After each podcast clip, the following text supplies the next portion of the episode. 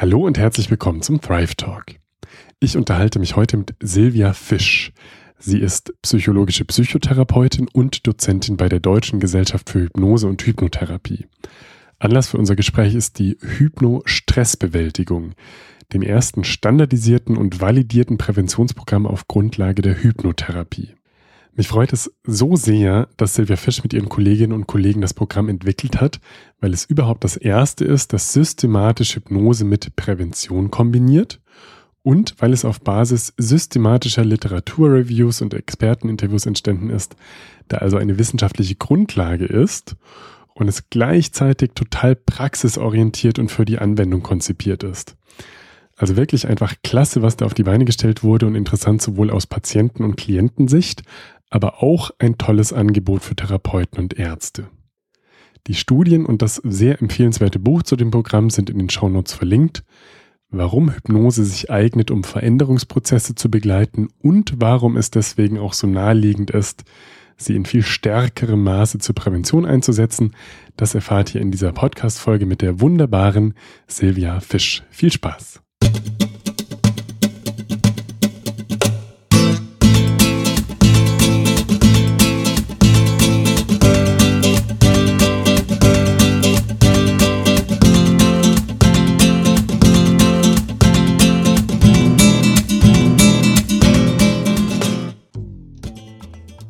Liebe Frau Fisch, herzlich willkommen im Podcast.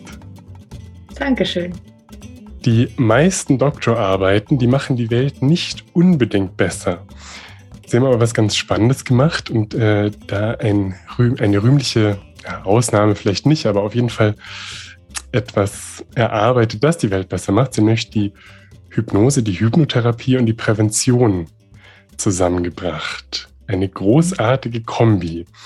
Und ähm, Vielleicht können Sie zu Beginn kurz erzählen, wie Sie den Weg in die Hypnose erstmal gefunden haben. Also was hat Sie denn da fasziniert und wie hat sich das ergeben, dass Sie ähm, genau, dass Sie mit Hypnose arbeiten und auch äh, unterrichten in dem Bereich? Mhm.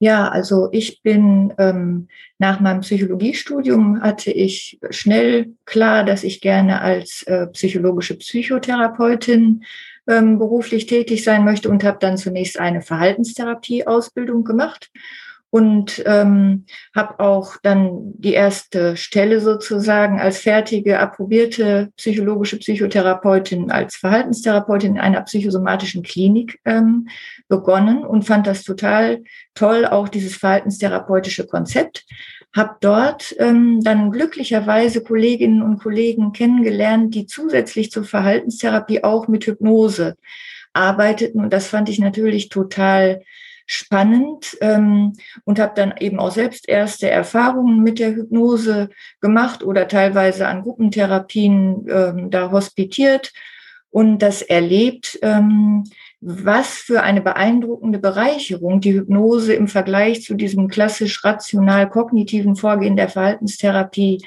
sein kann ähm, und dass sich da einfach noch viel mehr Möglichkeiten ergeben können, an emotionales Erleben heranzukommen und ähm, sozusagen so ein ganzheitliches Erleben zu ermöglichen und nicht so sehr ausschließlich im Kopf rational. Und ähm, deswegen war ich da sehr beeindruckt und begeistert und fand, dass das auch für mich persönlich ähm, eine gute Ergänzung sein könnte und habe dementsprechend selber bei der Deutschen Gesellschaft für Hypnose und Hypnotherapie mit der Hypnoseausbildung begonnen und bin seitdem also als Verhaltenstherapeutin und Hypnotherapeutin tätig und finde, die beiden Verfahren ergänzen sich sehr gut und also sind jetzt sozusagen zu meiner persönlichen Art ähm, der Psychotherapie geworden. Und wenn Sie sagen, Sie hatten Kolleginnen und Kollegen, die damit gearbeitet haben, in welchem Setting war das? Also wie haben Sie das genau kennengelernt? Also die haben das wahrscheinlich überwiegend in den Einzeltherapien ähm, genutzt, aber teilweise eben auch in Gruppentherapien. Das, das waren halt verschiedene störungsspezifische Gruppen und das dann auch in den Gruppen, Gruppentrancen zum Beispiel zur Entspannung oder zur Schmerzreduktion ähm, durchgeführt wurden. Und ja, das habe ich mitbekommen. Und ähm, in der Tat, äh, wenn, also das wusste ich damals natürlich noch nicht, aber das habe ich dann ja irgendwann gelernt, dass dieser hypnosystemische Sprachstil sich auch außerhalb von Therapiestunden und außerhalb von ähm, ausdrücklichen klassischen Trancen ähm, ja zeigt und dass das einfach auch eine sehr wohlwollende, zugewandte, ressourcenorientierte Art ist, mit den Patientinnen und Patienten zu sprechen. Und das fand ich einfach sehr beeindruckend. Das stimmt. Man sagt ja oft, äh, irgendwie die Haltung ist in der Psychotherapie viel wichtiger und dann Eklektizismus und weiß der Geil was. Und so findet natürlich jeder ein bisschen sein, ja, seine Methode, die er sich dann auf die Fahnen schreibt und die dann so eine innere Haltung vielleicht auch abbildet. Ich habe jetzt so dezidiert nachgefragt, weil wir es gerade im Vorgespräch auch kurz hatten, dass ich es im Studium oft so erlebt hatte, dass Hypnose natürlich als, als Verfahren ähm, wenig oder gar nicht thematisiert wurde und immer wenn es aber erwähnt wurde, diese ganzen dappigen, schlechten Klischees irgendwie in den Köpfen noch festhingen.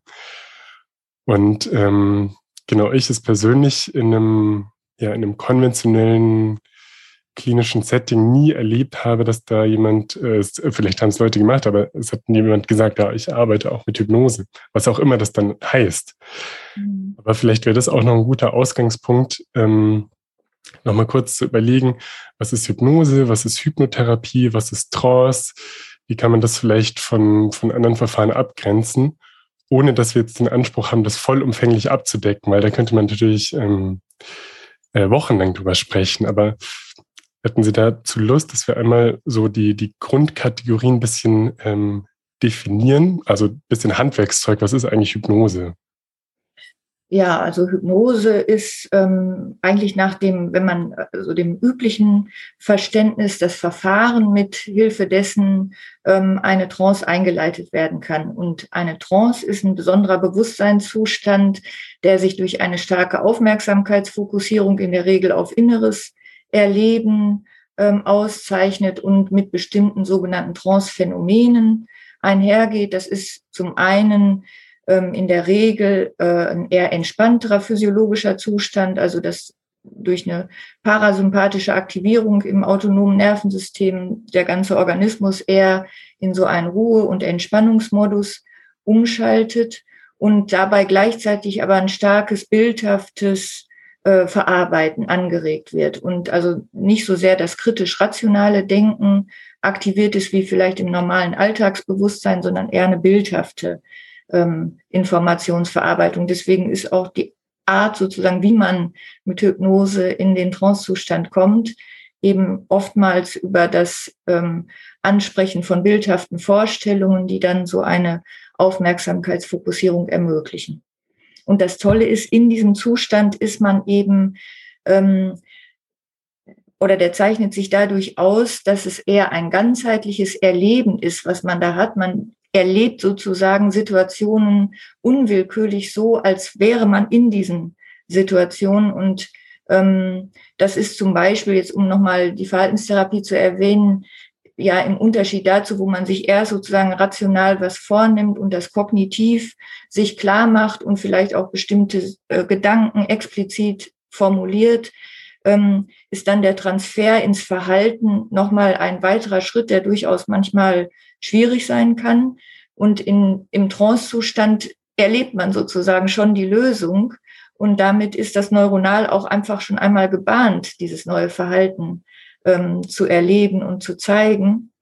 Und ähm, ja, das ist einer der Vorteile oder wodurch die Hypnose eben auch die Wirkung entfaltet.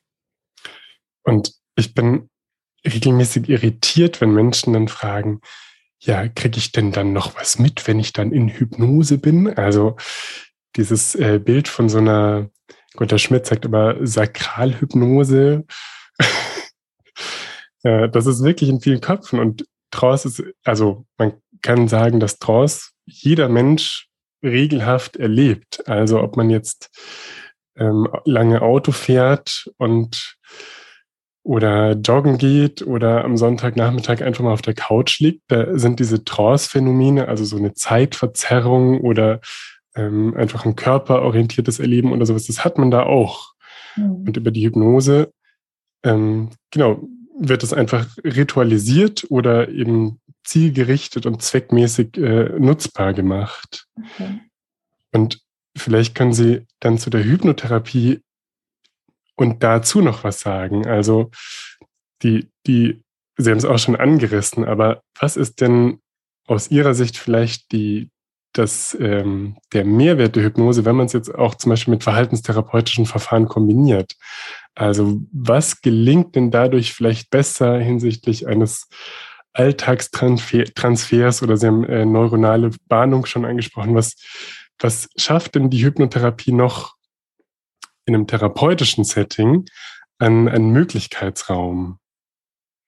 Ja, also zum einen ähm, kann Erleben ja auch leichter aktiviert werden, dass es dadurch auch zugänglich wird, dass den Menschen eher bewusst wird, ähm, welche Emotionen und äh, Gedanken sie in bestimmten Situationen haben.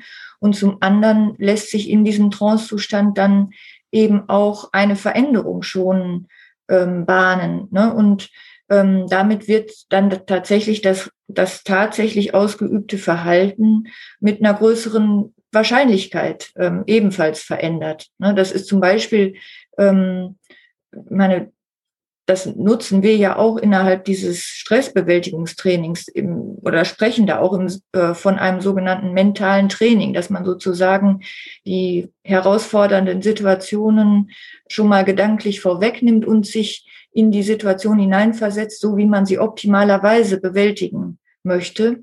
Und dann ist das fürs Gehirn ja erwiesenermaßen so, als hätte man das schon einmal erlebt. Also unser Gehirn unterscheidet ja gar nicht so genau zwischen Vorstellung und realem Erleben. Wenn man da bildgebende Verfahren anwendet, sieht man, dass die gleichen Hirnregionen aktiviert werden, als wenn die Person tatsächlich in der Situation wäre. Und somit findet definitiv schon Lernen statt in, in der Vorwegnahme, in der Vorstellung. Ja.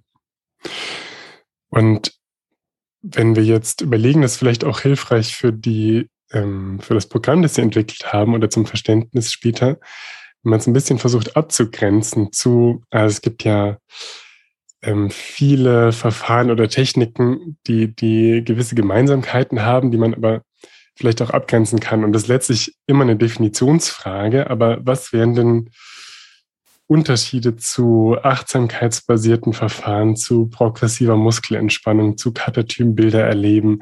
Also diese ganzen Kategorien, die da auch irgendwie mit rumwabern, wenn man so über Hypnose spricht. Was sind da wesentliche Punkte für Sie?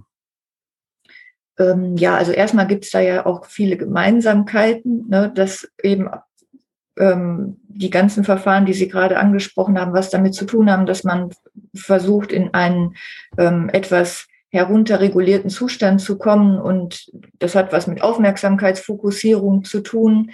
Ähm, jetzt bei der progressiven Muskelentspannung zum Beispiel ist ja klar, das ist ein typisches, klassisches Entspannungsverfahren und da arbeitet man eben auch mit ganz konkreten körperlichen Übungen, wo Muskelgruppen nacheinander angespannt und wieder entspannt werden mit dem Ziel der Entspannung. Das ist also nicht so sehr, ähm, dass da bildhafte Vorstellungen angeregt werden, sondern eher, dass man mit der Aufmerksamkeit in diese bestimmten Körperregionen wandert und dann beobachtet, wie sich Anspannung und Entspannung im Vergleich anfühlen und da natürlich die Entspannung auch jeweils länger fokussiert, um dadurch den entspannten Zustand zu vertiefen. Ähm, bei, ähm, wenn man jetzt die achtsamkeitsbasierten Verfahren nimmt, da ist eigentlich ähm, der Einstieg ein ganz ähnlicher, dass also diese Aufmerksamkeitsfokussierung auf bestimmte Körperreaktionen, zum Beispiel den Atem oder auf bestimmte Bilder ähm, bei beiden Verfahren ähm, angewandt wird mit so einer Idee, im Hier und Jetzt zu sein, also achtsam im Hier und Jetzt mit einer neutralen Haltung nicht zu bewerten. Und äh, während bei der, bei den achtsamkeitsbasierten Verfahren oder auch der Meditation im Prinzip dann ja schon sozusagen der, ich will kaum das Wort Zustand aussprechen, weil das natürlich ganz schwierig ist, da ein bestimmtes Ziel zu erreichen, dass man dann über Minuten hält, sondern das fluktuiert ja auch immer so ein bisschen, aber da ist Ziel der Übung sozusagen, dass man in diesem Zustand möglichst lange verweilt. Und bei der Hypnose ist das quasi, der könnte man sagen, ist das der Beginn der, die Trance-Induktion. Und wenn man dann in diesem Zustand angekommen ist, dann kann durch die Suggestionen, die dann gegeben werden oder die therapeutischen Interventionen, ähm, kann dann halt noch weiteres passieren. Es muss auch nicht immer entspannt zugehen. Wie gesagt, man kann auch in Trance trainieren, herausfordernde Situationen zu bewältigen und dann passiert ja richtig was in der Vorstellung.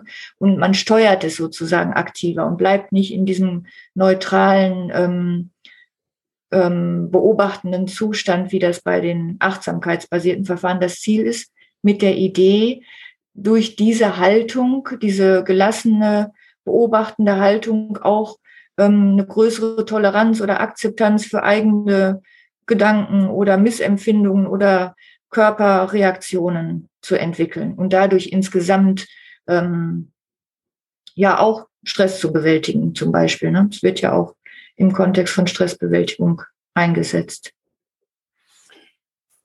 Mir fällt vielleicht noch ein Punkt ein, dass häufig sie ähm, auch an manchen Stellen jetzt so ein bisschen gezögert, eben weil es, ähm, weil es ja keine absoluten Wahrheiten sind und ähm, das jetzt natürlich dem Format geschuldet sehr runtergebrochen ist, äh, wie wir es beschreiben. Aber einen wesentlichen Punkt finde ich noch, dass Hypnose häufig noch einen deutlich individualisierteren Charakter hat als viele andere Verfahren. Also ich will denen das nicht absprechen und natürlich kann man Hypnose auch sehr äh, schematisch abarbeiten irgendwie, aber ähm, es macht so einen Raum auf, in dem man genau individueller arbeiten kann. Und ähm, das finde ich ist mit dem mit der mit der Ressourcenorientierung oder das hypnotische Trance per se schon ressourcenfördernd ist, finde ich äh, so zwei Sachen, die ich ganz ganz wesentlich zur Hypnose finde oder warum ich auch äh, so begeistert bin davon. Ja. Mhm. Vielleicht noch ein Punkt, haben Sie auch schon angerissen vorhin, dass es eben nicht nur darum geht, immer zu sagen, okay, jetzt machen wir Hypnose und dann ist Hypnose und dann ist die Hypnose aber auch wieder vorbei, sondern ich glaube, Sie meinten, äh, Fragen sind auch äh, Aufmerksamkeitsfokussierung oder Sprache, Kommunikation. Können Sie da noch was zu sagen, wie vielleicht jetzt im Rahmen von der Psychotherapie mit Klienten, bei denen Sie jetzt formal äh, das Wort Hypnose gar nicht in den Mund nehmen, wie das doch auch äh, was ist, was Sie im Hinterkopf haben oder, oder was, ähm, genau, wie wie hypnotische Sprachmuster müssen es auch noch nicht mal sein, aber wie einfach Hypnose gar nicht so formal ritualisiert sein muss. Ja, also das tatsächlich im, im Erstgespräch zum Beispiel mehr auf die ähm, Ziele der Patientinnen und Patienten fokussiert wird als auf die Probleme. Ne? Also solche Fragen wie, ähm, stellen Sie sich vor, die Therapie ist erfolgreich, woran werden Sie das merken, was ist dann anders? Ähm, was wird sich für sie verändern? Und dann sprechen die Menschen über das, wo sie hinwollen und nicht das, was sie stört. Ne? Oder ähm, zum Beispiel auch schon von Anfang an in der Therapie ähm, die Stärken, die Fähigkeiten, die Interessen, die Ausnahmen, in denen das Problem gar nicht auftritt, ähm, ausführlich zu thematisieren und damit den Menschen auch die Rückmeldung geben zu können, ähm, sehen Sie, ähm, da gibt es so viel Positives, dass Sie in sich tragen, darauf können wir aufbauen. Das läuft alles gut, das schaffen Sie alles prima, ähm, so dass also gar nicht so sehr so eine starke Problemorientierung äh, und Fokussierung da ist, sondern eher eben die Ressourcen und die ähm, positiven Möglichkeiten der Menschen fokussiert sind und ja, das ist tatsächlich ja für viele auch dann erstmal überraschend, dass sie erleichtert sind und sagen, ja, stimmt. Ähm, und ne, gehen gestärkt raus. Und mit diesem Gestärktsein passiert ja dann schon was, dass dann auch automatisch das, was natürlich weiterhin schwierig ist, davon sind ja nicht alle Probleme sofort behoben, das ist ja klar, aber der Blick darauf ist schon ein anderer. Ne? Das, das Problem ist nur ein Teil von mir. Ich bestehe auch aus vielen anderen positiven Facetten. Das ist, finde ich, so eine ganz grundsätzliche Haltung, die ähm, sich durch alle Gespräche und durch jede Therapie zieht. Und ähm, ja, die, da, da habe ich noch keine klassische Trance gemacht, aber trotzdem schon hypnotherapeutisches Denken und ähm, Sprechen genutzt. Und genau die, wenn ich, wo ich das gerade sage, mit dem Sprechen, die Begriffe, zum Beispiel die Wörter, die ähm, wir benutzen. Also das dass bestimmte Wörter, die eine starke negative Konnotation haben und automatisch mit negativen ähm, Assoziationen verbunden sind, möglichst durch neutrale oder vielleicht sogar positive Formulierungen ersetzt werden. Nun, das können Kleinigkeiten sein, wie zum Beispiel, das schaffe ich einfach nicht, das kriege ich nicht hin. Ähm, dann zu sagen, ja, das fällt Ihnen bisher noch schwer. Ähm, da haben Sie das Gefühl, das könnte sich noch leichter anfühlen oder verbessern. Schon ist der gleiche Sachverhalt etwas ähm, bewältigbarer sozusagen formuliert. Und dadurch passiert ja auch schon eine Veränderung im Denken der Menschen, ne, die, die das als Reaktion hören auf ihre eigenen Arten zu sprechen und zu denken. Und so, ja, ist das so ein langsamer, stetiger Prozess. Fällt mir gerade eine, eine Situation ein, die ich mal im Studium erlebt habe, weil ich auf einer Psychosomatik, habe da so ein Praktikum gemacht und dann war so ein klassisches Aufnahmegespräch und es ging eine Dreiviertelstunde lang psychopathologische Diagnostik, Konflikt hier, OPD da, also die äh, volle Ladung und ganz zum Schluss fragte dann der sehr nette und engagierte Psychotherapeut äh, die, die Patientin, ja, und was sind denn ihre Ressourcen? Und dann hat sie so überlegt, ja, ich gehe gern spazieren. Super. Und hatte das auch auf seinen Zettel mit aufgeschrieben. Und dann meinte er zu mir nach dem Gespräch, siehst du, es auch ganz wichtig, dass man immer ressourcenorientiert arbeitet. Habe ich sie noch gefragt am Ende, gell? Ja, und, immerhin.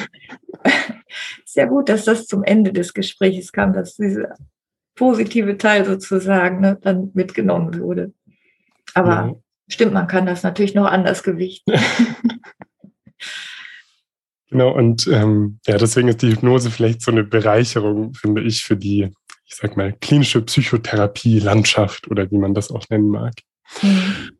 Und jetzt um auf Ihr Projektwissen zu sprechen zu kommen, hat mich so gefreut, dass ich die, die Kombination aus eben Hypnose und Prävention oder Stressprävention erstmal im Grundsatz ganz großartig finde und gleichzeitig auch mutig oder so mich gefreut habe, dass jemand das neu denkt auf eine Art, weil es ja in dem Sinn keine keine Referenzrahmenpunkte gibt. Also mir ist kein Programm bekannt, das Hypnose und Prävention so zusammenbringt. Und wenn man in irgendwelche Hypnosebücher reinguckt, dann ist dort äh, Hypnotherapie, äh, gibt es dann ganz tolle Bücher und die sind immer natürlich klinisch in dem Sinn dann orientiert, dass sie halt irgendwelche Krankheiten und Defizite und ähm, genau Probleme versuchen äh, anzugehen, die es eben gibt in der Medizin. Und so wie die Medizin als Ganzes äh, Krankheit therapiert oder behandelt. Aber das Potenzial, das eigentlich da ist, Krankheit zu verhindern oder Gesundheit zu fördern, das ist noch ganz wenig ausgeschöpft. Und deswegen habe ich wirklich äh, kleine innere Luftsprünge gemacht, als ich diese Studie gesehen habe. Wie, wie kam es denn, dass die, genau, wie, wie, wie haben Sie das Konzept denn über, überhaupt entwickelt oder welche Leute waren denn da, dass Sie da die Idee hatten, sowas könnten wir in die Richtung mal gestalten vielleicht? Ja, also eigentlich ähm, ist, kam das ja dadurch zustande, dass ich bin ja Psychotherapeutin in einer ähm, psychotherapeutischen Praxis, wo wir eben sehr viele Patientinnen und Patienten mit allen möglichen Störungsbildern behandeln und mit einer sehr langen Wartezeit, wie das ja leider ähm, so ist im, im ambulanten Kontext. Und ähm, da so die Idee zu haben, eigentlich wäre es doch gut, wenn man, ähm, bevor Menschen in Psychotherapie gehen und bevor sich ein Problem so weit manifestiert, dass es wirklich eine, einen Störungscharakter annimmt, ähm, vorher sozusagen interveniert und möglichst frühzeitig ähm, die Fähigkeiten und die ja, Kompetenzen zur Stressbewältigung stärkt, um zum Beispiel die Entwicklung einer Depression oder Angststörung möglichst zu verhindern. Und ich glaube, bei ähm, Michael Teut ist das ähnlich gewesen, eher aus so einem hausärztlichen Erleben, ne? dass er also eher ähm, somatische Krankheitsbilder, kardiovaskuläre Erkrankungen oder Hauterkrankungen ähm, sieht, die ja auch bekannterweise ähm, einen Zusammenhang mit erhöhtem Stresserleben haben. Ähm, ne? Und da da die Hypnose ja prinzipiell so ressourcenorientiert und lösungsorientiert ist, fanden wir das eigentlich ähm, recht naheliegend zu denken, ach, das, da eignet sich die Hypnose bestimmt ähm, sehr gut. Erstens, weil sie ja grundsätzlich schon mal so eine Entspannung und äh, vegetative Beruhigung im Körper ermöglicht und dann aber über reine Entspannungsverfahren, die ja auch ähm, jetzt schon in allen Variationen im Rahmen der Stressbewältigung eingesetzt werden, ähm, noch viel mehr Möglichkeiten bietet und noch viel spezifischer und zielorientierter ähm, weitere Ziele sozusagen anstreben kann als die reine Entspannung. Das war uns einfach sehr wichtig, ähm, dass das über ein reines Entspannungstraining hinausgehen sollte. Ja, und dann haben wir uns an dieses Werk gemacht und davon ich, ausgehend das entwickelt. Ich, ich finde es wirklich so besonders, weil natürlich gibt es vielleicht, kann man sagen, Hypnose in einer Gesundheitsförderungsrichtung bei dann oder ja, wie formuliere ich es gut? Also es gibt die Chakawaka-Therapeuten, die sagen, mach Hypnose und dann bist du morgen Millionär und kannst alle deine Ziele erreichen. Und das ist natürlich oft, ähm, genau, ist die Frage, ob man da den Menschen Gefallen mit tut. Aber so wissenschaftlich evaluiert und aus einem ja, akademischen Kontext heraus und so. Ähm, genau, es ist ja wirklich was Neues. Also nicht, dass mir zusteht, das groß zu beurteilen, aber ich möchte nochmal unterstreichen, wie, wie froh ich bin, äh, dass die dass die sowas Tolles äh, sich überlegt und irgendwie ja in die Praxis gebracht haben. Das ist ja auch nochmal wichtig. Man kann ja umkontextualisieren und, und überlegen und äh, Wissenschaft machen, aber dass es gleichzeitig so so äh, genau direkt in die Anwendungsorientiert, dass es jetzt ein tolles Buch gibt, kommen wir gleich drauf zu sprechen und ähm, genau, dass es wirklich zu den, zu den Menschen irgendwie kommt, wenn man, ja. wenn ich so sagen darf. Genau, also das sind ja, also es gibt im Prinzip die beiden Varianten. Es gibt, glaube ich, eine Menge Forschung zur Hypnose, wo auch logischerweise dann ähm, Hypnoseanleitungen entwickelt werden, die im Rahmen dieses Forschungsprojektes zum Einsatz kommen. Aber da geschieht, glaube ich, wenig Transfer so zu den praktisch arbeitenden Psychotherapeutinnen und Psychotherapeuten. Die also kriegen das teilweise vielleicht gar nicht mit, weil es nicht so selbstverständlich veröffentlicht wird. Und dann gibt es andererseits, also nicht im, in diesem Bereich äh, klinische, praktische Literatur veröffentlicht wird. Dann gibt es andererseits natürlich viele Fach- und Lehrbücher zur Hypnose, wo konkrete ähm, Vorschläge gemacht werden für bestimmte Störungsbilder oder für bestimmte Themen, ähm, was da hypnotherapeutische Übungen sein könnten. Aber das ist dann oftmals nicht unbedingt wissenschaftlich evaluiert, sondern das ist dann eben das, was aus dem praktischen ähm, Erfahrungsschatz der Therapeuten, was mit Sicherheit toll ist und auf viel Wissen und äh, Erfahrung basiert. Und das war eben so unser Anspruch oder diese, dieser Wunsch, das beides zu vereinen, dass ich, die ja eigentlich schon jahrelang in der ähm, praktischen Tätigkeit bin und nicht mehr im wissenschaftlichen Kontext gearbeitet habe, durch den Kontakt zu Michael Teuter nochmal wissenschaftlich, wissenschaftliche Luft geschnuppert habe und wir das sozusagen verzahnt haben, diese beiden Bereiche. Wollen Sie vielleicht ein bisschen Hintergrund noch zu der Studie geben. Also was war denn, was kann man auch unabhängig von der Studie als, als Ausgangspunkt nehmen, wie sich Stress, Stresserleben in Deutschland irgendwie entwickelt hat, äh, Schlafstörung, Zivilisationskrankheiten, psychische Störung. Wie, wie ist da so ein, eine Ausgangslage vielleicht? Ja, also es gibt ja, ich, das ist wahrscheinlich relativ bekannt, diese Befragung der Techniker Krankenkasse, die ähm, jetzt schon zweimal durchgeführt wurde und wo die Menschen, die Bevölkerung sozusagen nach ihrem Stresserleben befragt wurde. Und da hat sich eben gezeigt, dass ähm, ein hoher Prozentsatz der Menschen sich mindestens teilweise und manche sogar überwiegend äh, an allen Tagen der Woche gestresst fühlen. Und da hat sich eben auch gezeigt, dass Menschen, die sich gestresster fühlen, mehr unter solchen typischen Zivilisationserkrankungen wie Rückenschmerzen oder Herz-Kreislauf-Beschwerden ähm, oder Gereiztheit, ähm, sich erschöpft fühlen, leiden als Menschen, die sich nicht ähm, so stark gestresst fühlen und dass auch im Vergleich zwischen diesen beiden Studien beim, bei der zweiten Befragung die Teilnehmer ähm, angaben, sich gestresster zu fühlen als drei Jahre vorher. Und das ist ein Beispiel, ähm, woran man sehen kann, dass sich einfach unabhängig jetzt erstmal von richtigen, handfesten Diagnosen das Stresserleben in der Gesellschaft ähm, verstärkt durch alle möglichen Bedingungen, durch berufliche Bedingungen, durch ähm, in, in Familien, durch Kinderbetreuung und ähm, Vereinbarkeit von Familie und Beruf, Pflege von Angehörigen sind so typische Stressoren sozusagen, unter denen ähm, die Menschen leiden. Und im, also was das den psychotherapeutischen Kontext angeht, da ist es ja auch schon seit vielen Jahren bekannt, dass ähm, bestimmten psychischen Störungen gehäuft ähm, eine hohe Stressbelastung oder auch das Erleben von bestimmten stressigen äh, Lebensereignissen vorausgeht, dass da also ein Zusammenhang besteht. Von daher ist das sicherlich ein wichtiger Ansatzpunkt und das ist ja, gibt es ja auch schon ähm, aus anderen therapeutischen Kontexten, dass Angebote gemacht werden, um im präventiven Bereich äh, Stressbewältigung zu verbessern.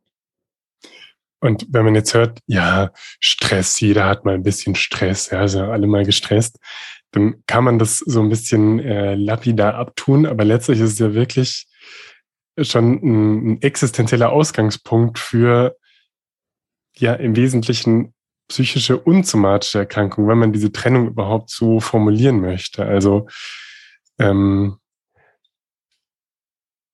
dieses biopsychosoziale Modell, das wir im Studium schön lernen, das kann man ja wirklich mittlerweile mit ganz, ganz, ganz viel Daten untermauern, an die man nicht mehr glauben muss. Also man kann das in eine naturwissenschaftliche Sprache formulieren, dass Stress Risiko für Herzinfarkt und so weiter erhöht. Also Sachen, an die auch, ich sage immer, der, der alteingesessene Chirurg glauben muss oder die man halt eben nicht glauben muss, weil sie so unumstößlich sind. Da gibt es wenig zu diskutieren. Und was waren denn von, von diesem Ausgangspunkt? Also es gibt viel Stress und die Tendenz ist eher, dass der Stress mehr wird. Was war denn so das, das Ziel erstmal? Also was haben Sie gesagt, was wollen wir erreichen? Was sind äh, die Kompetenzen oder die, die Sachen, die wir da fördern möchten?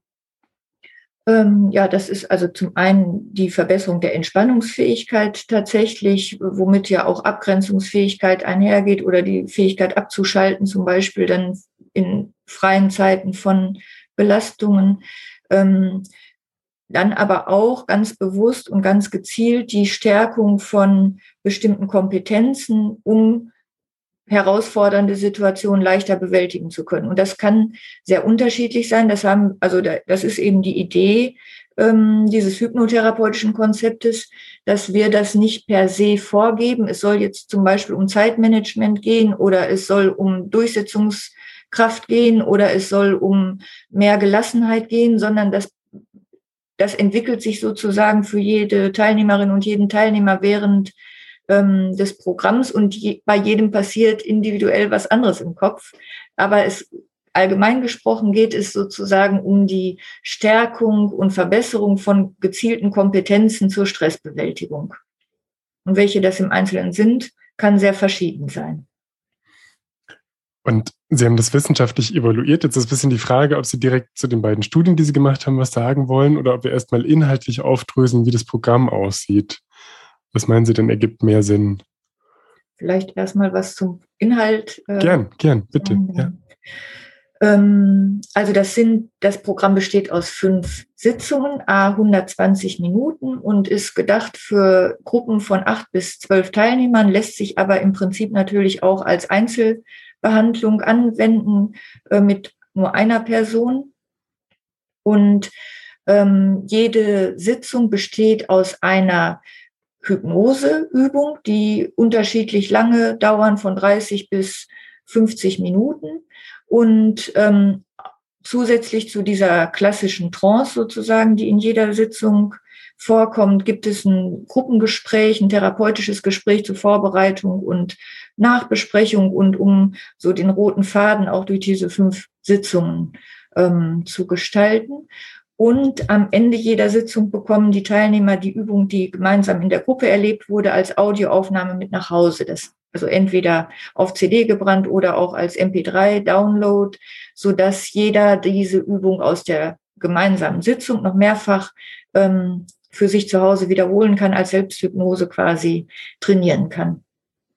So viel erstmal zu den Rahmenbedingungen vielleicht. Und vom Ablauf ähm, bauen die Sitzungen aufeinander auf. Das heißt, es macht auch Sinn, an allen Sitzungen teilzunehmen und ähm, kontinuierlich teilzunehmen.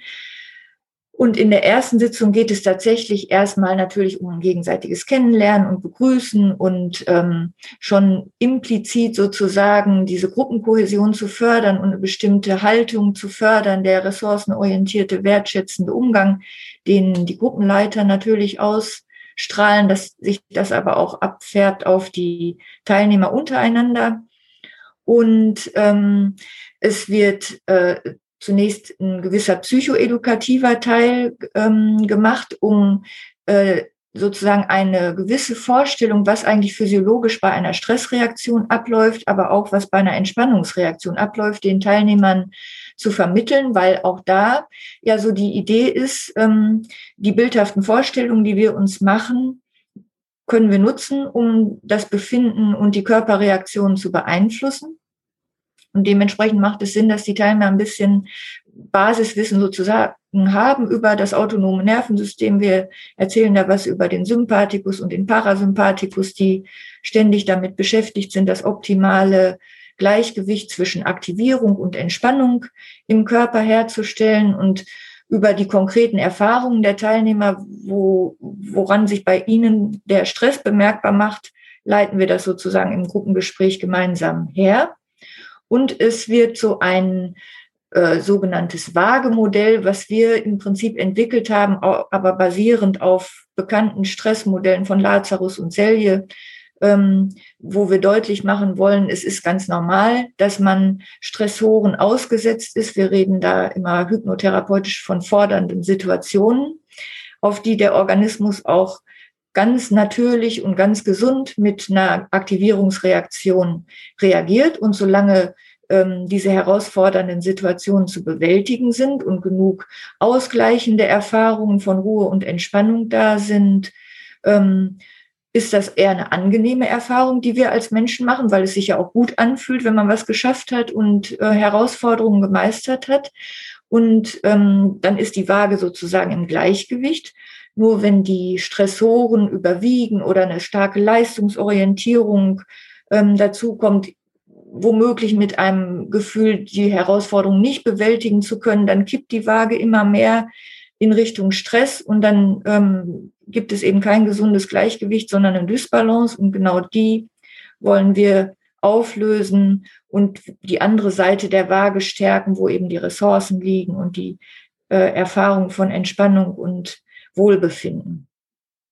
Das auch so als Seeding schon mal ähm, dieses Bildes, was dann auch in der ersten Trance aufgegriffen wird ähm, und mit dazu dienen soll, in diesen Wohlfühlmodus sozusagen reinzukommen.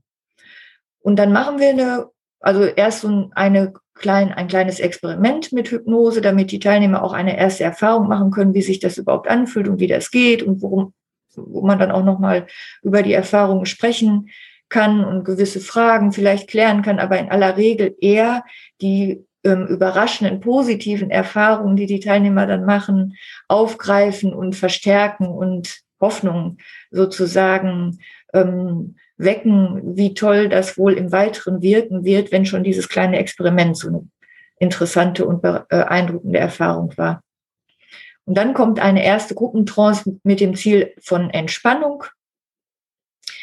Einfach in der Vorstellung, dass die Teilnehmer ähm, auch das auf gewisse Weise erwarten, dass es um Entspannung gehen wird. Also da, um das jetzt nochmal hypnotherapeutisch zu sagen, ähm, wenden wir quasi Pacing an, ne, dass man sich auf die Erwartungen der Teilnehmer einstellt und dann ähm, diese Erwartung auch bedient und gleichzeitig natürlich eine Übung vermittelt und erlebt mit den Teilnehmern, in denen diese Entspannung möglich ist. Das ist die erste Sitzung und ab der zweiten geht es dann tatsächlich darum, ähm, konsequent sozusagen für bestimmte individuelle fordernde Situationen die jeweils passende Ressourcenerfahrung zu aktivieren, das mit den Teil, also das zu üben. Das ist auch das, was die Teilnehmerinnen und Teilnehmer dann zu Hause mit der Selbsthypnose machen sollen, dass sie weiter diese ähm, Hypnose zur Ressourcenaktivierung äh, wiederholt durchführen, um möglichst schnell und sicher diese Ressourcenerfahrung, die sie zur Bewältigung der fordernden Situation benötigen, aktivieren zu können. Ähm, um das vielleicht mal an einem Beispiel etwas anschaulicher zu machen. Ähm, jemand, der meinetwegen äh, schon immer, wenn, wenn er die Schritte des Chefs draußen auf dem Flur vor seinem Büro hört, äh, in eine Stressreaktion kommt und innerlich in Hab-Acht-Stellung geht und Angst hat, was jetzt wohl gleich wieder kommt ähm, und da unheimlich hochfährt, der hat vielleicht als Ziel, er möchte lernen im Umgang mit seinem Chef, ähm, etwas gelassener und ruhiger zu bleiben und erstmal abzuwarten und zu gucken, was eigentlich kommt. Also Ruhe, Gelassenheit, abwarten wäre dann sozusagen die Ressource, die jemand erleben möchte ähm, im Umgang mit äh, dem Chef. Und dann geht es in dieser ersten ressourcenaktivierenden Übung ähm, darum, eine Situation zu aktivieren und ein Erleben zu aktivieren, in der diese Person ähm, Ruhe, Gelassenheit, ähm, Entspanntheit erlebt, unabhängig von der fordernden Situation. Das ist also ganz wichtig. Bei der Ressourcenaktivierung geht, das kann eine komplett andere Situation sein. Das kann eine Situation im Urlaub sein. Das kann eine ganz andere Situation sein, die vielleicht auch etwas fordernd ist, wo die Person aber diese Gelassenheit bewahrt hat. Ähm, und die wird sozusagen hypnotherapeutisch ähm, ja, aktiviert, ohne dass der Person das im Vorfeld genau klar sein muss. Das ist vielleicht ja auch nochmal so ein Unterschied zu, zur Verhaltenstherapie, wo man jetzt überlegen würde, was ist eine Situation, die ich schon mal erlebt habe, in der ich mich so gelassen fühle.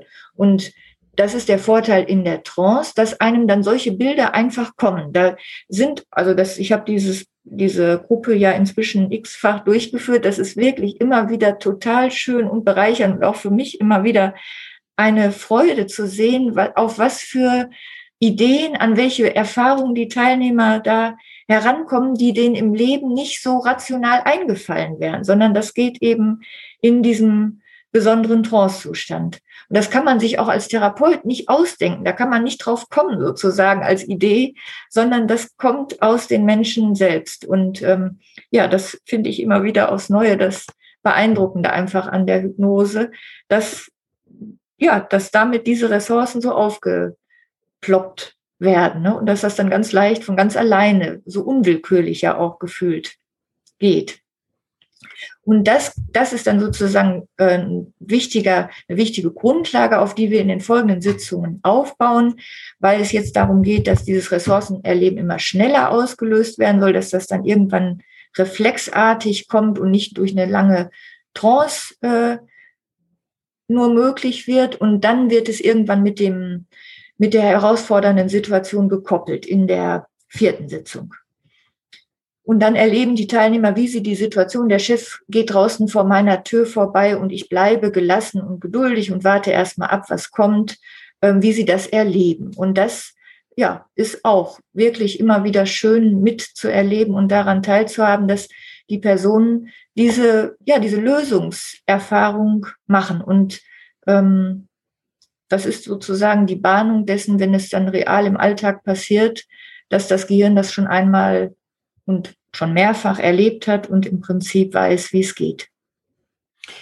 Und das Angebot, also die, die Trance-Einladung, die ist ja nicht individualisiert. Also das ist ein Skript, mhm. das äh, gelesen wird und in dem sich aber jeder Patient und Patientin dann seine Aufgabe selber formulieren und den Weg für sich gehen kann, oder? Also das wird nicht angepasst auf die einzelnen Menschen. Nee. Im Gruppensetting ja. nicht. In der Einzelbehandlung wird man das natürlich machen können. Ne? Wir, wir bieten sozusagen äh, verschiedene Ressourcen in dieser Trance-Anleitung an. Es werden mehrere genannt und die Teilnehmerinnen und Teilnehmer werden am Anfang dazu eingeladen, ähm, das anzunehmen oder da weiter zu gehen, sozusagen, was sie anspricht und alles, was gerade für sie nicht passt, einfach ziehen zu lassen. Und ähm, dementsprechend passiert bei jedem was anderes im Kopf. Ja. Und für welche Abstände sind die verschiedenen Sitzungen gedacht? Also wie viel Abstand soll da sein, idealerweise? Wir haben jetzt bisher wöchentliche Sitzungen Wöchentlich. durchgeführt mhm. und so ist es auch in der wissenschaftlichen Studie ähm, abgelaufen. Das ist also sozusagen das, für das es jetzt evaluiert ist, ne, ob man das dann im Alltag auch auf zwei Wochen ausdehnt zum Beispiel. Ähm, ja, ja, wäre denkbar. Ja. Okay. Und jetzt haben Sie ein tolles Buch geschrieben oder haben das auch in, in Buchform veröffentlicht. An wen richtet sich das denn? Das richtet sich eigentlich an Psychotherapeutinnen und Psychotherapeuten und an Ärztinnen und Ärzte, die mit Hypnose arbeiten. Es ist sozusagen das Manual, wie dieses Stressbewältigungsprogramm durchgeführt wird, ähm, aber eben auch sehr ähm, auf den Punkt gebracht und ist jetzt kein Grundlagenwerk, wo nochmal alle Grundzüge der Hypnose vermittelt werden. Das heißt, gewisse Vorkenntnisse sollten idealerweise da sein, um eben die Gruppengespräche zum Beispiel auch ähm, aus dem eigenen therapeutischen Kontext heraus ähm, ja, sich zuzutrauen sozusagen. Ne? Also das war so die Zielgruppe, die wir im Kopf hatten bei, bei dem Verfassen des Manuals. Jetzt überfalle ich Sie ein bisschen mit einer Randfrage. Wissen Sie, wie das abrechnungstechnisch ist? Also wenn ein Allgemeinarzt so eine Gruppe anbieten möchte, gibt es da irgendeine Ziffer, über das er das abrechnen kann oder eine, die Sie im Kopf haben? Also wie das äh, beim allgemeinen Mediziner ist, weiß ich tatsächlich nicht. Das wäre einer der nächsten Schritte, die wir uns natürlich idealerweise wünschen würden, dass dieses Programm auch von den Krankenkassen als Stressbewältigungsprogramm im Rahmen der Prävention anerkannt wird und da womöglich bezuschusst wird oder die ähm, Kosten sogar komplett übernommen werden. Ähm, das wäre, ja, ist einer der nächsten Schritte, die wünschenswert wären. Und jetzt ähm, bin ich gespannt auf Ihre Meinung. Ich habe oft den Eindruck, dass in, also gerade bei den, bei den großen Hypnose-Fachgesellschaften in Deutschland, dass da so eine gewisse Vorsicht in dem Sinn ist, dass man jetzt die Hypnose nicht unerfahrenen Leuten an die Hand geben möchte. Also wie Sie es ähm, gesagt haben, es wäre jetzt mit dem Buch wichtig, dass jemand ein bisschen Vorerfahrung hat und so ähm, genau weiß, wie er so einen Rahmen halten kann. Und genau, dass man jetzt nicht die Menschen äh, ähm, mit Hypnose auf Patienten loslässt, wenn die da gar keine Ahnung haben. Und ich würde denken, dass jetzt gerade zum Beispiel ihr, und, und das kann ich verstehen. Also ich sehe, wenn jemand keine Erfahrung mit Hypnose hat, dann ist es, ähm, genau, gibt es da schon Fragen, die man haben kann und äh, wie man dann so einen Prozess gestaltet und auch was auffangen kann, gegebenenfalls. Aber grundsätzlich würde ich mir wünschen, dass die Hypnose mehr in die Praxis kommt und auch Leute ein bisschen die, die Hemmung verlieren, damit zu arbeiten, wenn man das dann überhaupt so nennen will. Also würde sich irgendein Allgemeinarzt trauen, eine, eine Traumreise anzubieten? Ja, aber in dem Moment, wo vielleicht Hypnose draufsteht, ist so eine gewisse Vorsicht. Und ich, ich kann das nachvollziehen. Meine mhm. Frage wäre jetzt, ich stelle mir vor, dass Ihr Programm eigentlich ein ganz schöner Heran, eine, eine Möglichkeit wäre, sich damit heranzutasten und das mal auszuprobieren. Mhm. Würden Sie das auch so sehen oder haben Sie da Vorbehalte oder sagen, nee, das sollte wirklich nur von Menschen angeboten werden, die bei der DGH oder Ericsson Gesellschaft eine Ausbildung haben und irgendwie Erfahrung? Ja, also ich kann das ja gar nicht steuern und will das auch nicht steuern. Ich glaube, dass es äh, bestimmt Menschen gibt, die, ähm, die sich das zutrauen und vielleicht auch zu Recht zutrauen, ähm, an, mithilfe so eines Manuals, was ja wirklich, das ist schon sehr strukturiert und äh, man wird da sehr an die Hand genommen, ähm, sozusagen und dadurch geleitet. Trotzdem finde ich den anderen Teil wirklich auch sehr wichtig, ähm, nochmal zu betonen, weil es einerseits durch die Hypnose ja tatsächlich auch Erlebnisse aktiviert werden können, von denen man vorher nichts wusste, die man vielleicht auch in einem Arztgespräch oder Vorgespräch nicht erfragt hat, die den Teilnehmern vielleicht in dem Moment auch gar nicht bewusst waren oder nicht wichtig erschienen und die trotzdem dann in so einer Trance aktiviert werden können. Und wo es schon, finde ich, tatsächlich auch für einen selbst als diejenige oder derjenige, der die Gruppe leitet, ähm, einfach Sicherheit gibt, wenn man weiß, äh, wie man damit jetzt umgehen kann oder wie das diagnostisch zum Beispiel auch einzuordnen ist, was die Person da jetzt gerade schildert, ob das, ne, ob, ja, was das, was das gerade ist, was sie da hat. Ist das eine Panikattacke oder ist das ein Flashback oder dissoziiert da jemand? Das sind ja einfach Ereignisse, die passieren könnten. Und wenn man selber jetzt da wenig Wissen und Erfahrung hat, ähm, steht man hilflos davor und das ist für einen selber nicht schön und kann natürlich auch im schlimmsten Fall für die Personen ungünstig sein und auch für die anderen, die drumherum sitzen und das auch noch miterleben. Ne? Also von daher finde ich, hat man da schon eine gewisse Verantwortung und sollte gut, ja, abschätzen, ob man sich das zutraut. Also in dem Punkte, dass es aber eine gute Möglichkeit sein kann, um einzusteigen, wenn man schon gewisse Grundkenntnisse hat oder in einem Kontext meinetwegen arbeitet, wo man auch leicht sich Supervision oder Hilfe ähm, besorgen könnte, wenn wirklich eine schwierige Situation auftauchen sollte, dass man die Person dann auch im Einzelkontakt zum Beispiel nochmal weiter begleiten könnte oder was alles denkbar wäre, dann, ähm, dann ist das auf jeden Fall gut geeignet, weil es einfach sehr strukturiert ist und sehr wortwörtliche Anleitungen gibt und viele Beispiele enthält, wie auch mit bestimmten Situationen, die in der Gruppe auftauchen können, umgegangen werden kann. Das ist sicherlich etwas, wovon gerade auch ähm, Anfänger in dem Bereich profitieren oder wo sie eine Menge Sicherheit auch bekommen können durch die, durch das Buch. Okay, für dich gut, vielen Dank. Gibt es noch irgendwas zum Programm inhaltlich, von dem Sie sagen, das ist noch ein wichtiger Punkt oder das bietet sich an, dass wir jetzt drüber sprechen? Ich habe das Gefühl, wir haben schon eine ganze Menge äh, dazu Super, gesagt. ja, ja, ja. Und äh, jetzt haben Sie es evaluiert. Also Sie haben erst eine, eine Machbarkeitsstudie gemacht mhm. und dann eine kontrollierte Studie. Mhm. Und haben wir auch schon kurz drüber gesprochen, dass das so schön ist. Also inhaltlich ist es so ein tolles Angebot und dann ist die Evaluation gelaufen mit aber dieser Anwendungsorientierung, dass es jetzt wirklich in die Praxis kommt. Jetzt würde ich mich natürlich freuen, wenn Sie zur wissenschaftlichen Evaluation noch was sagen können. Also was haben Sie denn da gemacht in diesen beiden Arbeiten? Ja, in der Machbarkeitsstudie, da haben wir das erstmal mit ähm, einer Gruppe an zwei Standorten durchgeführt, wo es uns auch so vom eigenen Eindruck her darum ging, auszuprobieren, ne, wie unser Zeitplan passt, ob das, ob die Stunden so durchführbar sind, ob wir selber mit den Anleitungen, die formuliert wurden, ähm, gut zurechtkommen und das Konzept sozusagen sich in der Praxis umsetzen lässt. Und wir haben da auch schon ähm, verschiedene Fragebögen eingesetzt und ähm, zur Stressbelastung, zur Depressivität, ähm, zur Lebensqualität allgemein und Selbstwirksamkeitserwartung und auch diese visuelle Analogskala ähm, zur Stressbelastung innerhalb der letzten Woche, was dann auch gleichzeitig eins der Einschlusskriterien ist. Das musste also mindestens 40 Millimeter sein auf einer Skala von 0 bis 100, ähm, damit jemand überhaupt an dieser Gruppe teilnehmen konnte.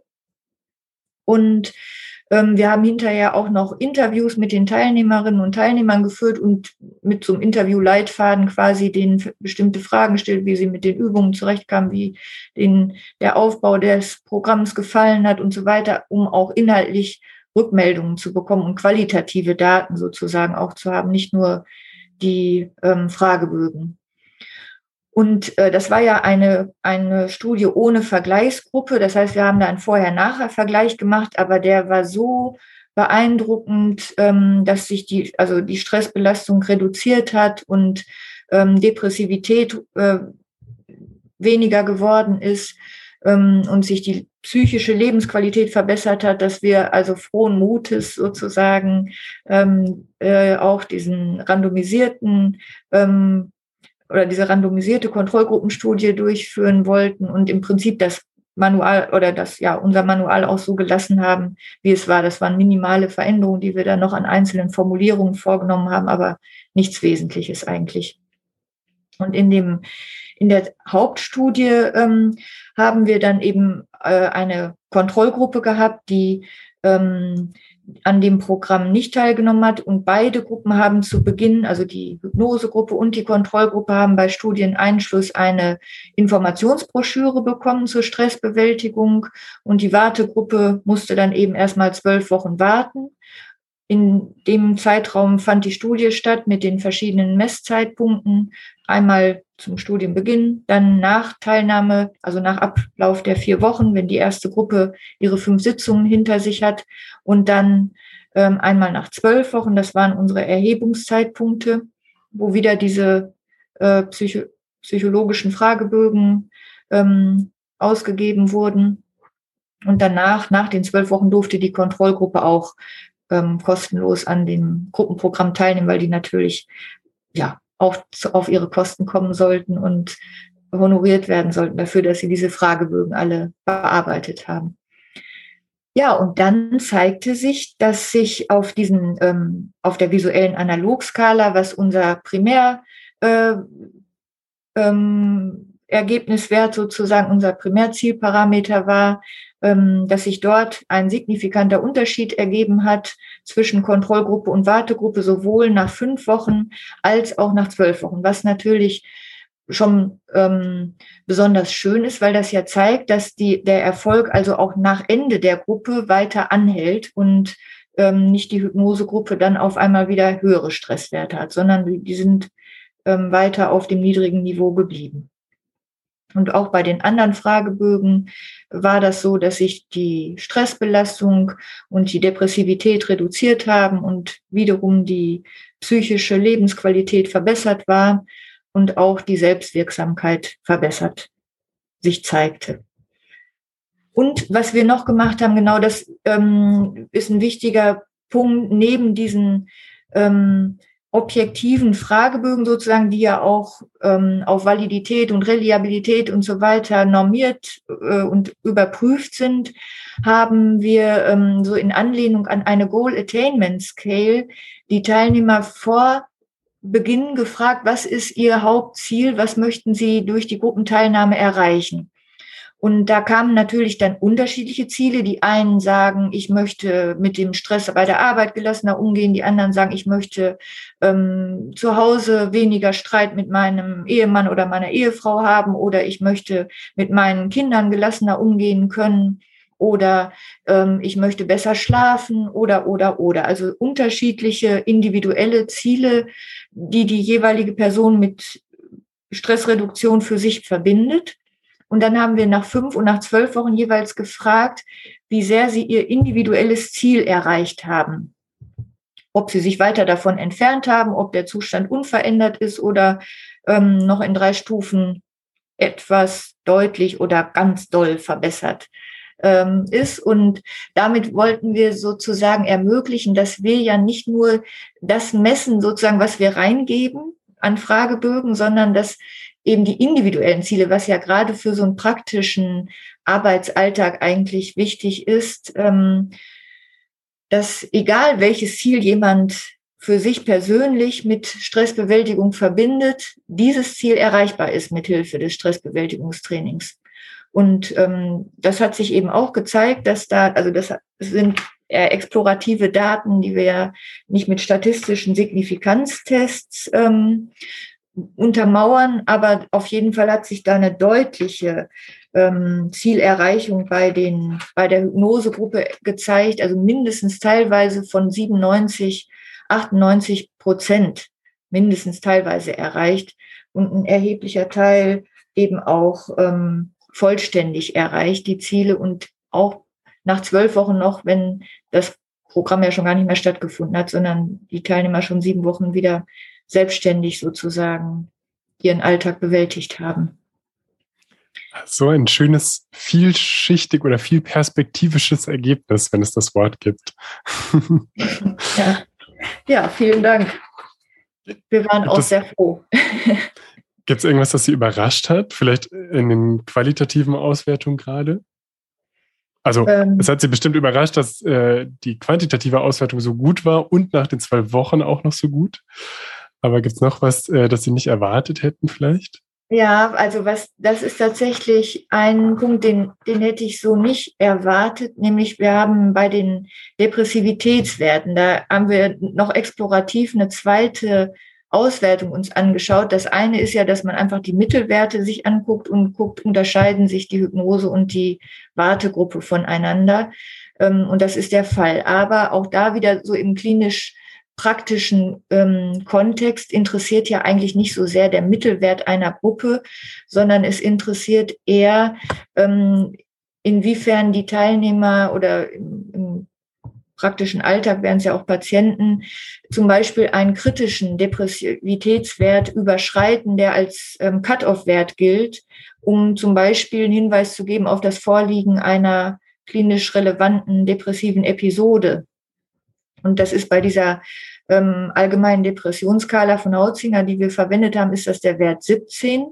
Und dann haben wir gesehen, dass ähm, zu Beginn der Studie sowohl in der Hypnose als auch in der Kontrollgruppe ähm, 93,6 Prozent beziehungsweise 89,6 Prozent, also die überwiegende Mehrheit, einen erhöhten Wert hat, über 17. Ähm, in Klammern sage ich noch dazu, wir haben eigentlich zu Beginn mithilfe von diesen Vorgesprächen ähm, überprüft, dass bei niemandem eine depressive Episode oder irgendeine andere psychische Störung vorlag, weil das ja eins unserer Ausschlusskriterien war. Es sollten ja gesunde Menschen sein, die keine ernste organische oder ähm, psychische Erkrankung haben oder wenn es eine chronische Erkrankung ist, die auf jeden Fall jetzt zum jetzigen Zeitpunkt gut eingestellt ist und nicht ähm, eine erhebliche Belastung ähm, verursacht weil es ja ein präventives Programm sein soll, sollten die Menschen ja nicht schon unter psychischen Störungen leiden. Und ähm, dennoch war also dieser Depressionswert so deutlich erhöht, aber zu unserer Freude zeigte sich dann, dass in der Hypnosegruppe ähm, die Anzahl der Menschen mit diesem erhöhten Wert deutlich reduziert wurde. Also da waren es noch um 60 Prozent der Teilnehmer, die nach fünf Wochen ähm, diesen erhöhten Depressionswert hatten, während es in der Kontrollgruppe weiter um 90 Prozent waren. Das heißt also, obwohl wir ja nichts Störungsspezifisches zur Depressionsbehandlung gemacht haben, hat sich vorsichtig, äh, ne, wir es nicht überinterpretieren, aber es gibt einen Hinweis darauf, dass mithilfe dieses Programms sich Depressivität auch reduzieren lässt. Und das ist, ja, das, das wäre zum Beispiel auch so eine Teilfragestellung, die man nochmal ähm, systematischer untersuchen könnte. Aber das wäre ja, ähm, ist super toll. Das ist genau das, was wir ja eigentlich auch vorher so als Idee im Kopf hatten, zu verhindern, dass überhaupt depressive Störungen sich entwickeln. Und wenn man da bedenkt, dass innerhalb von nur fünf Wochen und fünf Sitzungen da schon so eine deutliche Reduktion gab, das ist schon sehr ermutigend, finde ich. Absolut. Und auch, dass es eben wie Sie vorhin sagten, aufgrund des ja ambulant angespannten, äh, also jetzt wollte ich sagen Marktes, aber es gibt eben mehr Anfragen oder Bedarf als Psychotherapieplätze, dass so eine tolle Möglichkeit ist, eben ein Angebot zu schaffen, das relativ niederschwellig und eben in einem Gruppensetting angeboten werden kann und da echt ähm, genau einen richtigen Mehrwert liefern kann, finde ich. Gibt es noch was inhaltlich zu der Auswertung, das Ihnen wesentlich erscheint? Sonst hätte ich noch eine. Ja, ja, bitte. Ja, sagen Sie ruhig. Nee, ich äh, hätte noch eine Randfrage wieder. Sie haben ja Crowdfunding gemacht zur Finanzierung. Ich weiß nicht, ob alles äh, über Crowdfunding finanziert wurde oder ob es noch andere äh, Fördermittel oder irgendwas gab. Aber vielleicht können Sie dazu kurz was sagen. Das finde ich äh, spannend, weil das natürlich ein eine Grundfrage in der Forschung ist, wer bezahlt was, wer hat woran Interesse, welche Forschung wird gemacht, wie ist die dann potenziell gebiased, auch wenn man davon ausgeht, dass also äh, genau bestimmte äh, Standards eingehalten werden, finde ich ein spannendes Modell. Vielleicht wollen Sie was dazu sagen, wie Sie auf die Idee gekommen sind, wie die Umsetzung war, was gut gelaufen ist, was schwierig war in dieser Crowdfunding-Finanzierung. Was ist überhaupt Crowdfunding? Können Sie dazu was sagen? Ja, also das, die Idee kam, weil eben das, es gab jetzt nicht so äh, finanzielle Töpfe sozusagen, aus denen unser Projekt finanziert wurde. Und es sind natürlich auch Kosten also unsere oder meine Arbeitszeit, davon ist gar keine Rede. Das ist selbstverständlich nicht durch irgendwelche ähm, Fördermittel ähm, finanziert worden, sondern das, das ist einfach der Forschergeist sozusagen und der Idealismus, dass man das macht. Aber äh, bestimmtes Material oder auch die Publikationen ähm, kosten eben auch Geld. Und ähm, ja, weil da die Fördergelder, die jetzt im universitären Kontext zur Verfügung standen, nicht so üppig waren und das eben auch nicht immer gesichert ist, dass, dass da weitere Fördermittel aufgetan werden, kam uns diese Idee, dass das ja eben auch für die ähm, Gemeinschaft sozusagen der Hypnotherapeutinnen und Hypnotherapeuten interessant sein könnte. Ähm, und wollten wir einfach mal ausprobieren, ob das wohl funktioniert, ob da ähm, auf die Weise noch Geld ähm, zu gewinnen ist. Und dann haben wir im Prinzip nach der Pilotstudie, als wir also schon erste positive Ergebnisse ähm, vermelden konnten sozusagen oder auch ein bisschen was dazu erzählen konnten, was wir da eigentlich genau vorhaben und an welchem Punkt in dem Projekt wir jetzt stehen, ähm, dieses Crowdfunding gestartet und haben das eben auch ähm, über ähm, bestimmte Hypnoselisten, E-Mail-Verteiler und so weiter bekannt gemacht oder selber bei Kongressen oder wo wir gewesen sind, davon erzählt. Und ähm, ja, das war dann äh, so, dass das äh, tatsächlich ganz erfolgreich war und da ähm, Spenden zustande gekommen sind und zusammengekommen sind, die wir dankenswerterweise nutzen konnten. Das ist wirklich toll, haben wir uns auch sehr, sehr gefreut. Das war jetzt ein kleiner Gastbesuch von meiner Tochter. Die wollte auch mit auf den Podcast. Ähm, schön. Und Sie haben es einfach ausprobiert und äh, genau, fand ich einen interessanten äh, Nebenaspekt vielleicht. Ja. Jetzt haben wir, glaube ich, noch nicht erwähnt, wie heißt denn das Buch ganz genau und wo ist es veröffentlicht? Wie kann man das äh, erwerben? Also man kann es natürlich googeln, aber vielleicht sagen Sie nochmal, äh, wo ja. es veröffentlicht ist, ja. Das Buch heißt Hypno-Stressbewältigung, das hypnotherapeutische Gruppenprogramm. Und es ist ähm, bei Schattauer erschienen und kann in allen Buchhandlungen erworben werden. Super. Gibt es noch irgendwas, das Ihnen jetzt ganz wesentlich erscheint, auf das wir noch nicht eingegangen sind? Was vielleicht noch eine schöne Anekdote ist zu dem Projekt, das sich ja wahrscheinlich jetzt über zwei, drei, vier Jahre gezogen hat, von der Konzeptualisierung bis, bis jetzt zur Buchveröffentlichung. Mhm. Gibt es noch was, was Sie erzählen wollen, was Ihnen wichtig erscheint? Also erstmal freue ich mich über Ihr Interesse und dass ähm, Sie ähm, ja mit so viel Wohlwollen und, und Interesse tatsächlich sich auch ähm, das Ganze angeschaut haben und, und mich dazu befragt haben, was ich ähm, über die ganze Zeit sagen kann, dass ich auch den Teilnehmerinnen und Teilnehmern, die an der Studie teilgenommen haben, ähm, sehr dankbar bin und mich da über dieses große Interesse freue. Das ging also sehr, sehr schnell, als wir den Aufruf gestartet hatten und nach äh, Teilnehmern für diese, für dieses Projekt gesucht haben, war innerhalb von weniger, von wenigen Tagen waren sozusagen mehrere Gruppen gefüllt, ähm, dass wir insgesamt mehr Teilnehmer quasi hatten, als wir ursprünglich geschätzt hatten, statistisch, die wir gerne ähm, untersuchen würden. Und das zeigt natürlich einerseits, wie groß das Interesse an dem Thema ist und wie groß das Interesse der Menschen ist, an sowas teilzunehmen. Aber ich finde trotzdem, ähm, das verdient auch nochmal sehr viel Wertschätzung, weil es ja eben ja nicht nur die Teilnahme an der Gruppe war, sondern auch mit den Fragebögen verbunden war. Und ich kann nur für mich selber sagen, dass ich wirklich auch durch diese vielen Gruppen, die ich im Rahmen des Projektes durchgeführt habe, für mich persönlich und auch ähm, als Therapeutin sehr viele positive Erfahrungen gemacht haben und mich das weiter bestärkt, mit der Hypnose und Hypnotherapie zu arbeiten und wirklich auch immer wieder beeindruckt bin, ähm, welche kraftvollen Ressourcen da so in den Menschen schlummern, die sich mit etwas ähm, ja, Gespür vielleicht oder den richtigen Worten aktivieren lassen. Und das finde ich einfach eine sehr, sehr schöne Erfahrung, die mich da sehr geprägt hat und ähm, ja immer wieder auch neu erfreut und auch immer wieder neu überrascht tatsächlich, was da so im Einzelnen an Erfahrungen geschildert wird. Schön. Von daher war das für mich in mehrfacher Hinsicht auch eine sehr interessante und schöne Zeit.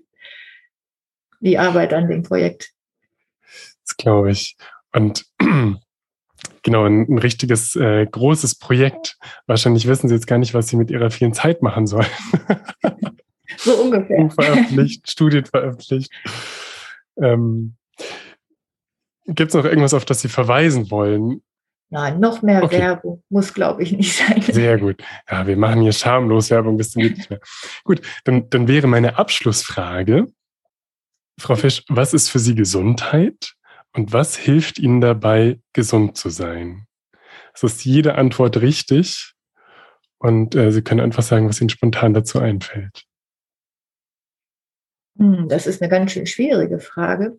Also Gesundheit ist natürlich viel mehr als die Abwesenheit von Krankheit und es gehört ähm, körperliches und ein emotionales Wohlbefinden dazu. Und ähm, hm, was ich persönlich tue, um meine Gesundheit zu erhalten, ist tatsächlich, und da habe ich ja ähm, in den letzten Jahren tatsächlich auch das muss ich ja zugeben, die Arbeit an diesem Stressbewältigungsprojekt hat mich auch teilweise in stressige Situationen gebracht und hat auch mir äh, Stresserleben produziert, äh, phasenweise.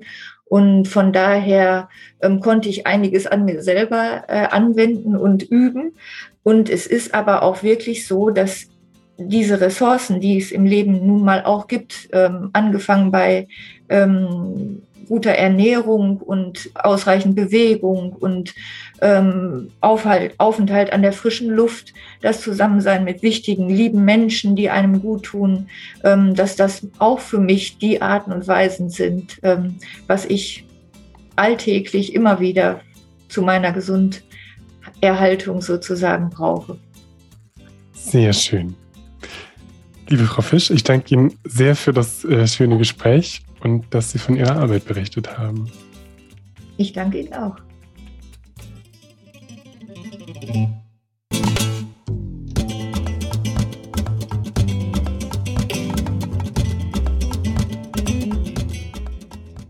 Als kleiner Junge wollte ich Pilot werden.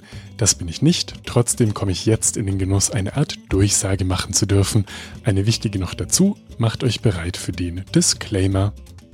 Die in diesem Podcast besprochenen Inhalte dienen ausschließlich der neutralen Information und allgemeinen Weiterbildung. Sie stellen keine Empfehlung oder Bewerbung der beschriebenen oder erwähnten diagnostischen Methoden, Behandlung, Arzneimittel oder allgemeinen Lebensstilmodifikationen dar. Ich erhebe weder einen Anspruch auf Vollständigkeit noch kann ich die Aktualität, Richtigkeit und Ausgewogenheit der dargestellten Informationen garantieren. Bitte nutzt euren gesunden Menschenverstand und fragt im Zweifelsfall und bei Beschwerden immer und frühzeitig einen fachkundigen Arzt. Dieser Podcast kann eine solche fachliche Beratung nicht ersetzen und ich keine Haftung für Unannehmlichkeiten oder Schäden, die sich aus der Anwendung der hier dargestellten Informationen ergeben, übernehmen. Thank you for listening to the Thrive Talk podcast.